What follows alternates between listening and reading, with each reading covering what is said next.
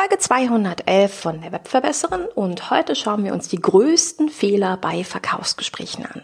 Los geht's!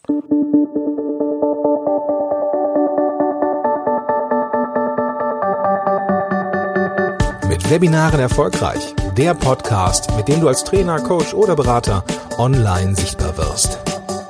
Erfahre hier, wie du dich und deine Expertise durch Webinare gezielt sichtbar machst. Und hier kommt deine Webverbesserin, Mira Giesen.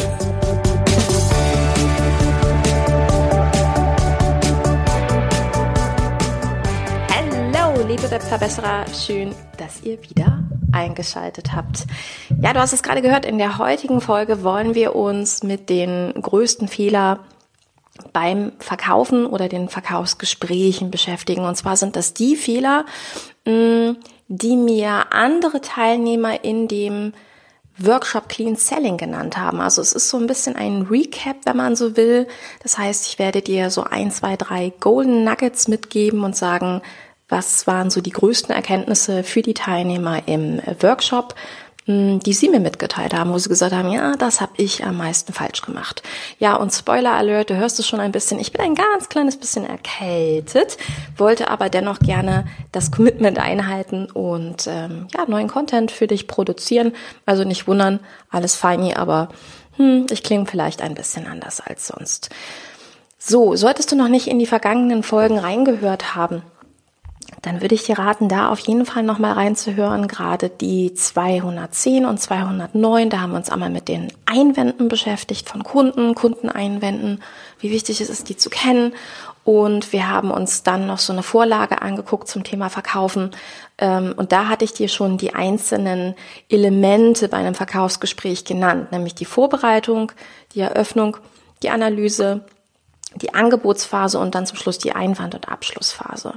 Ja, und ich kann sagen, dass ein Recap aus dem Workshop definitiv ist, dass jeder an einer anderen Stelle gesagt hat, oh krass, das war für mich mindblowing, da habe ich am meisten falsch gemacht. Und das ist das Witzige. Also die meisten denken ja, hm, dass sie generell schlecht sind im Verkaufen oder so. Das ist ganz häufig überhaupt nicht so, sondern dass man einfach nur an einer Stelle gewisse Informationen nicht hatte, die einem gefehlt haben und man feststellt, okay, da muss ich nochmal ähm, einfach ein Stück weit nacharbeiten. Ja, und ähm, wie schon erwähnt, ich werde jetzt so ein bisschen ein paar Golden Nuggets aus diesem Workshop mit dir teilen, ähm, von dem andere gesagt haben, das hat ihnen sehr stark geholfen und wo sie für sich gemerkt haben, dass sie da viel falsch machen. Und das war vor allen Dingen in der Vorbereitungsphase. Ich hatte ganz, ganz viele, die super überrascht waren, wie lang und äh, ausführlich dieser Vorbereitungsteil für Verkaufsgespräche ist. Also ganz viele haben gedacht, als sie in den Workshop kamen, haben sie gedacht, naja gut, äh, die meint unter Vorbereitung möglichst viele in, in das Ding reinkriegen, in die Gespräche reinkriegen. Mm. Und viele haben mir auch gesagt, dass sie eigentlich gar keine Vorbereitung machen.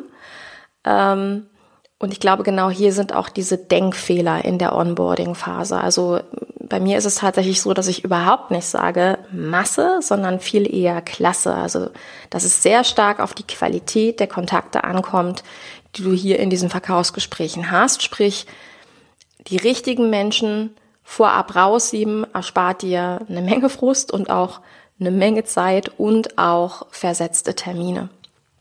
Das, was ich generell meinen Teilnehmern vorab rate, ist mit einem Fragebogen zu arbeiten. Also genau zu gucken, wen will ich da drin haben und wen will ich nicht haben. Und Mindblowing war halt für viele, ich habe wahnsinnig viele Ideen reingegeben, was kommt in diese Fragebögen rein. Ich würde es jetzt vielleicht nicht Bewerbungsbogen unbedingt nennen, sondern halt einfach einen Fragebogen, wo man vorab so ein bisschen guckt, passt derjenige halt. Also ist das ein Qualitätskontakt. Und genau hier ist eben wirklich dieser Point, also die richtigen Fragen zu stellen für sich und für sein Business. Also jetzt einfach nur bei jemand anderen zu gucken, was stellt der für Fragen, würde ich relativ wenig weiterbringen, sondern halt genau zu überlegen, welche Fragen brauche ich, um zu gucken, dass das der richtige für mich ist, für dieses Gespräch. Da haben mir viele Teilnehmer gesagt, das war irrsinnig, was ich da reingegeben habe. Und das war allein schon so ein Ding, wo ein Teilnehmer meinte, okay, das, das war schon das ganze Geld wert, weil ich da zwei, drei Ideen dann für Fragen entwickelt habe, wo mir klar war, warum ich so viele falsche drin hatte. So. Und zum anderen hilft dir das natürlich auch so ein bisschen herauszufinden, wer kommt in diese Gespräche rein. Ne? Solche Fragebögen, du kriegst dann ja am Ende eine Auswertung per E-Mail, so von wegen neue Anfrage für ein Kennenlerngespräch, Verkaufsgespräch, wie auch immer du das Ding nennen möchtest. Und das hilft wahnsinnig in der Vorbereitung, sich schon ein paar Gedanken zum Angebot zu machen. Und auch das machen viele nicht. Die lassen das so ein bisschen auf sich zukommen, dieses Gespräch. Es ist aber nicht gut. Also ich würde sogar sagen, es ist falsch. Weil wenn ich weiß, was auf mich zukommt, kann ich mich vorbereiten. Und auch da habe ich im Workshop sehr vielen geholfen, dass sie gesagt haben, okay, krass, das Seminar hat auch im Bereich Angebote, Angebotserstellung so viele Dinge für mich verändert, ähm, dass es plötzlich auch viel leichter ist, genau zu wissen, okay, was muss ich vorbereiten, wie baue ich das auf, auch generell. Und das finde ich natürlich schön. Was auch zum Vorbereitungsteil gehört, ist das Thema Mindset. Mm, was ich bemerkt habe, war, dass die meisten unglaublich Angst haben, in diese Gespräche zu gehen, weil sie denken, oh, dann, dann, ich will ja niemandem was aufschwatzen. Was ich dir halt sagen kann ist, und was ich auch meinen Teilnehmern mitgegeben habe, ist, ähm, es gibt zwei Punkte beim Thema Mindset, die sicherlich weltverändernd sind. Zum einen, dass dir bewusst sein muss, dass Kennenlernen oder Verkaufsgespräche was ganz Wertvolles für den anderen sind, weil er endlich mit einem Experten auf Augenhöhe reden kann. Man darf das halt nicht vergessen, wenn ich Eheprobleme habe, wenn ich ähm, Businessprobleme habe oder Wachstumsprobleme, also auf Business-Ebene, was auch immer, dann helfen mir ja nicht unbedingt die beste Freundin, der Nachbar ähm, oder mein Ehemann oder ähnliches, weil die sind bemüht, aber die können mir nicht helfen, weil sie nicht auf Augenhöhe sind. Und genau das, also mit einem Experten so ein Gespräch zu führen und zu sagen, hey cool, der kann mir jetzt genau sagen, ob ich an der richtigen Stelle bin. Das ist alleine schon sehr wertvoll. Das heißt, ähm, Verkaufsgespräche sollten Sie nie beginnen mit einem, oh Gott, oh Gott, oh Gott, danke, dass du dir die Zeit für mich nimmst, sondern eigentlich umgekehrt. Also ich mag sogar dieses auf Augenhöhe sein, ja. Also der richtige Kunde kommt mit dem richtigen Experten zusammen. Mm, und das ist halt schön. Also dieses, der andere beschäftigt sich ja im optimalen Fall viel mit deinem Content, der konnte sich einlesen und jetzt bekommt er eine Einschätzung. Ja. Das sind gute Gefühle, die dich in so ein Kennenlernen- und Verkaufsgespräch bringen und was ich auch immer sage ist, es geht nicht darum, jemandem was aufzuschwatzen, sondern zu beraten, passt das Produkt, was du hast, zu demjenigen. Fertig. Und mehr geht's nicht. Kommen wir zur zweiten Phase, ist die Eröffnungsphase. Ähm, das krasseste Feedback von allen war eigentlich, dass sie gesagt haben, okay, ich merke jetzt, warum die Vorbereitung so wichtig ist, warum deine Vorbereitungscheckliste so wichtig ist, weil wenn du eine gute Vorbereitung gemacht hast, dann kannst du alles dafür in diese Eröffnungsphase legen. Also du kannst dafür sorgen, dass der andere sofort Sympathie empfindet, dass er sich wohlfühlt, dass er das Gefühl hat, okay, ich bin hier gut aufgehoben, weil der andere genau weiß, wer ich bin. Ähm, es gibt unter anderem dieser Vorbereitungsphase zum Beispiel eine Einfühlenübung, wo ich dem anderen helfe, ähm, verschiedene Sichtweisen zu betrachten vom Kunden, um sich in diese Situation einzufühlen aus unterschiedlichen Betrachtungsweisen. Und das hilft eben auch, um einem Kunden auch mit so einem ersten Satz zu sagen, ähm, dass er richtig ist. Genauso hatten wir mit drin äh, die vier Arten von Kompetenz, also wie wirkt man Kompetenz, wodurch wirkt man kompetent und ich glaube, das war einfach so ein Game Changer für viele, dass sie gemerkt haben, okay, also vorbereiten ist das Wichtigste, um eine Eröffnungsphase positiv zu setzen. Was ich dir eben mitgeben kann, ist, wenn du in der Eröffnungsphase drin bist, dann solltest du wirklich darauf achten, dass du dem Kunden von Beginn an mitgibst, dass du ihn siehst, dass du ihn fühlst, dass du dich jetzt auf dieses Problem bereit bist, mit ihm zu konzentrieren. So, und dann geht's in die Analysephase. Super wichtig, um die richtigen Fragen zu stellen. Also das war, glaube ich, das ganz wesentliche Element, ähm, das hier alle gelernt haben. verschiedene gute Fragen zu stellen. Nicht einfach nur so, ne, erzähl mal irgendwie und ja, okay, dann lass uns mal übergehen zu dem, was ich jetzt für dich tun kann, sondern genau zu wissen, welche Arten man von Fragen man stellen muss, damit man eine Situation wirklich fundiert analysieren kann und um eben zu schauen, ob das Produkt passt.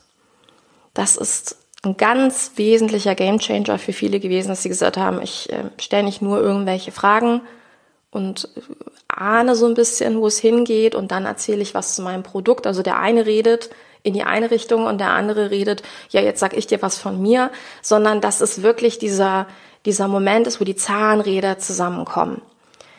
Und das ist ähm, das Golden Nugget bei dieser Analysegeschichte, dass ich dir sagen kann, es ist ganz, ganz wesentlich beim Kunden ein Commitment aufzubauen. Dass es nicht darum geht, irgendwie Fragen zu stellen, sondern dem Kunden klarzumachen, dass er wirklich ein Problem hat. Und es haben auch viele Teilnehmer bestätigt, dass ihnen das gar nicht bewusst war, dass sie gesagt haben, okay, ich habe immer gedacht, naja, so jemand kommt ja mit einer mit einem klaren Problem zu mir. Aber in der Analysephase geht es eben auch viel darum, dass der andere das auch wirklich nochmal sieht. Ja.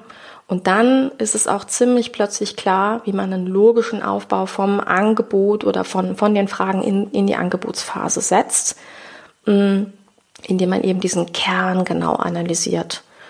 Und dabei habe ich ihm geholfen. Und genau hier ist sozusagen dieser Übergang zur Angebotsphase, dass es nicht darum geht, ähm, einfach nur ein Angebot zu präsentieren, ähm, sondern sich wirklich Gedanken zu machen, wie man ein Angebot präsentiert. Weil die meisten gehen halt hin in der Angebotsphase und geben dem Kunden die Lösung.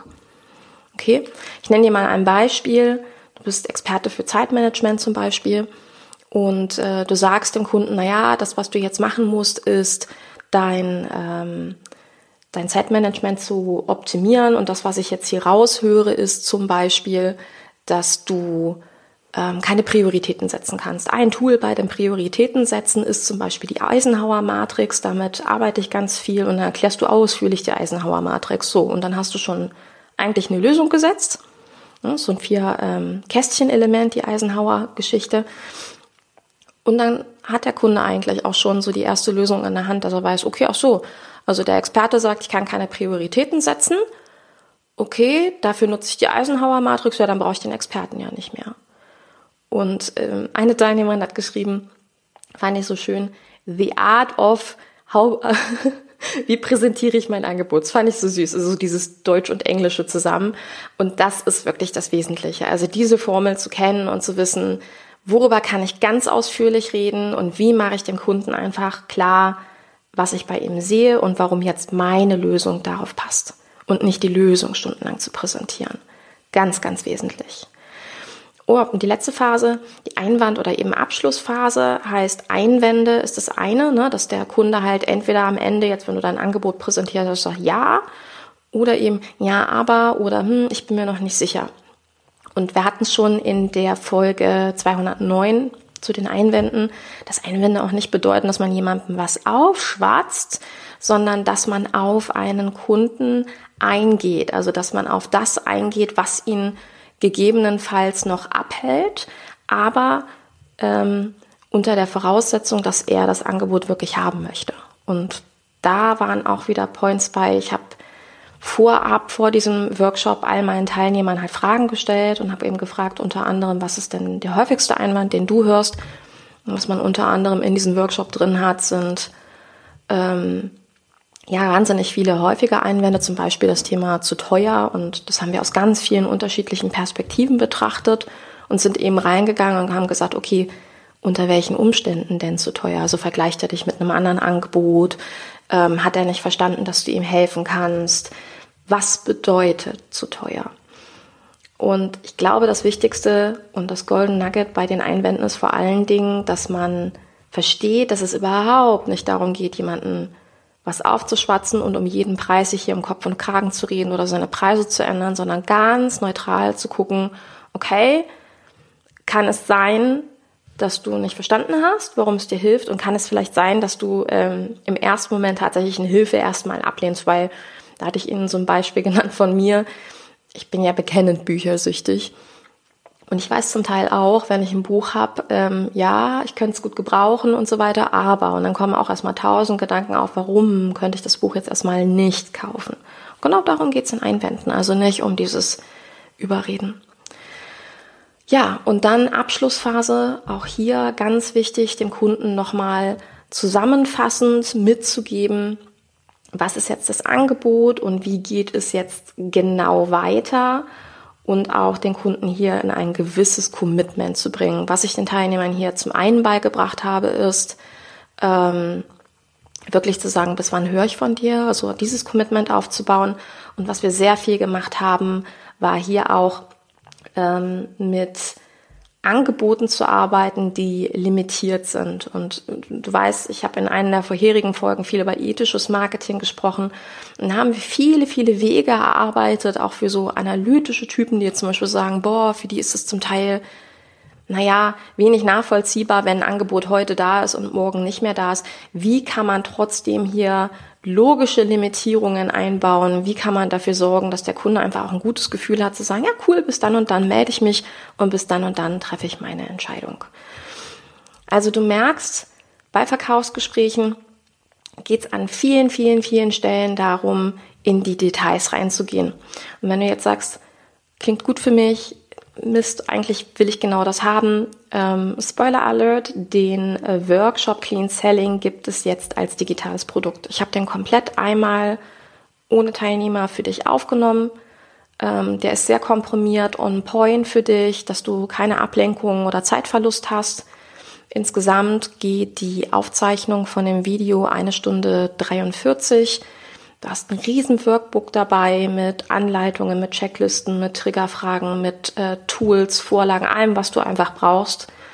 Mm, Notizmöglichkeiten und eben auch dieser kompletten Verkaufsbaupause. Und das Wichtigste für mich ist, dieser Workshop hilft dir eben dabei, deinen Clean Selling Ablauf zu generieren. Also nicht zu sagen, wie würde ich es machen. Ich gebe dir natürlich wahnsinnig viele Formulierungshilfen da rein, aber vor allen Dingen sich zu fragen, wie passt das Ganze zu dir. Wenn du das haben möchtest, dann geh auf www.webverbesseren.de slash Verkaufsworkshop. Dort findest du alle Informationen, alles on point. Und natürlich hoffe ich, dass dir das sehr weiterhilft, weil denke mal daran, ja, verkaufen werden wir immer, müssen wir immer und äh, werden wir immer an verschiedensten Stellen tun. Ist mit Sicherheit eins meiner besten Angebote, das ich je kreiert habe. Also das kann ich ganz klar ohne schlechtes Gewissen sagen, weil das wahnsinnig weiterhilft. Ja, in diesem Sinne, ich wünsche dir ganz, ganz viel Spaß beim Umsetzen, beim Überlegen, ähm, deinen Weg finden und sage bis ganz bald. Deine Webverbesserin, deine Mira. Ciao. Dieser Podcast hat dir gefallen? Dann verbessere auch du das Web und unterstütze diesen Podcast mit deiner 5-Sterne-Bewertung auf iTunes. Und für mehr Informationen besuche www.webverbesserin.de. Bis zum nächsten Mal.